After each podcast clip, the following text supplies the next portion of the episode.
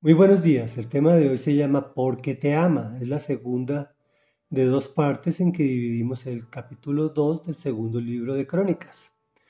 Ayer quedamos en que el rey Salomón le pidió al rey de Tiro que le enviara alguien experto y madera para hacer su palacio y hacer el templo. Y dice así. En respuesta, Irán, rey de Tiro, le envió a Salomón la siguiente carta. El Señor te ha hecho rey de su pueblo porque te ama. Alabado sea el Señor, Dios de Israel, que hizo el cielo y la tierra, porque le ha dado al rey David un hijo sabio, dotado de sabiduría e inteligencia, el cual construirá un palacio real y un templo para el Señor. Te envío pues a Hiram Abí, hombre sabio e inteligente, hijo de una mujer oriunda de Dan y de un nativo de Tiro.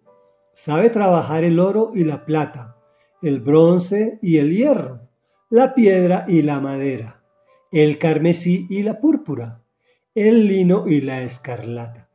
También es experto en hacer toda clase de figuras y en realizar cualquier diseño que se le encargue. Irán trabajará junto con tus expertos y con los de David tu Padre y mi Señor. Envíanos ahora el trigo, la cebada y el aceite, y el vino que tan bondadosamente me has prometido. Nosotros cortaremos del Líbano la madera que necesites y te la llevaremos por mar hasta Jope, en forma de balsas. De allí tú la llevarás a Jerusalén. Salomón hizo un censo de todos los extranjeros que vivían en Israel. Este censo que fue posterior al que había hecho su padre David, arrojó la cifra de 153.600. A 70.000 de ellos los puso como cargadores, a 80.000 como canteros en las montañas y a 3.600 como capataces para dirigir a los trabajadores. Reflexión. Ayer vimos a Salomón que de forma indirecta mantiene una actitud evangelizadora con el rey de Tiro. Pues estos pueblos paganos no entendían el concepto de un solo Dios verdadero.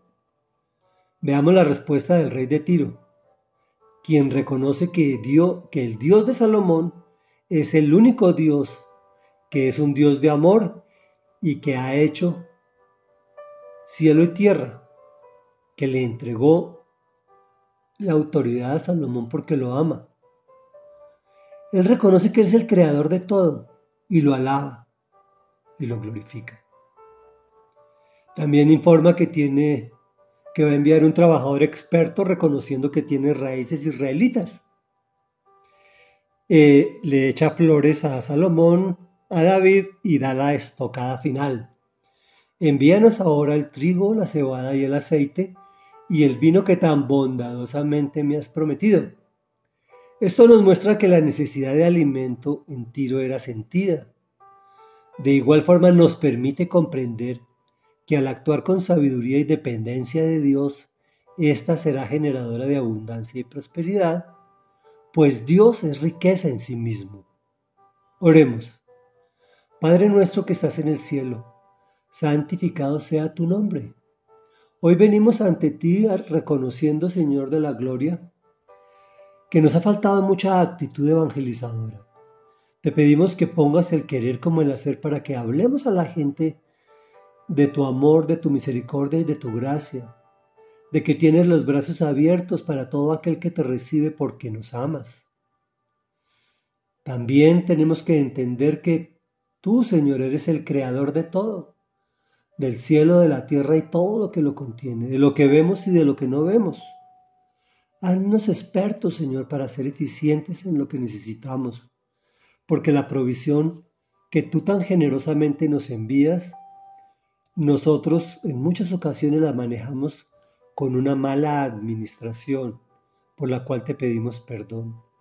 Enséñanos, Señor, a ser sabios, a ser prudentes, a tener conocimiento para saber disponer de los recursos que tú nos das y es en el nombre de quien ha manejado perfectamente bien los recursos, en el nombre de tu Hijo Jesucristo de Nazaret, en quien hemos orado. Amén y amén.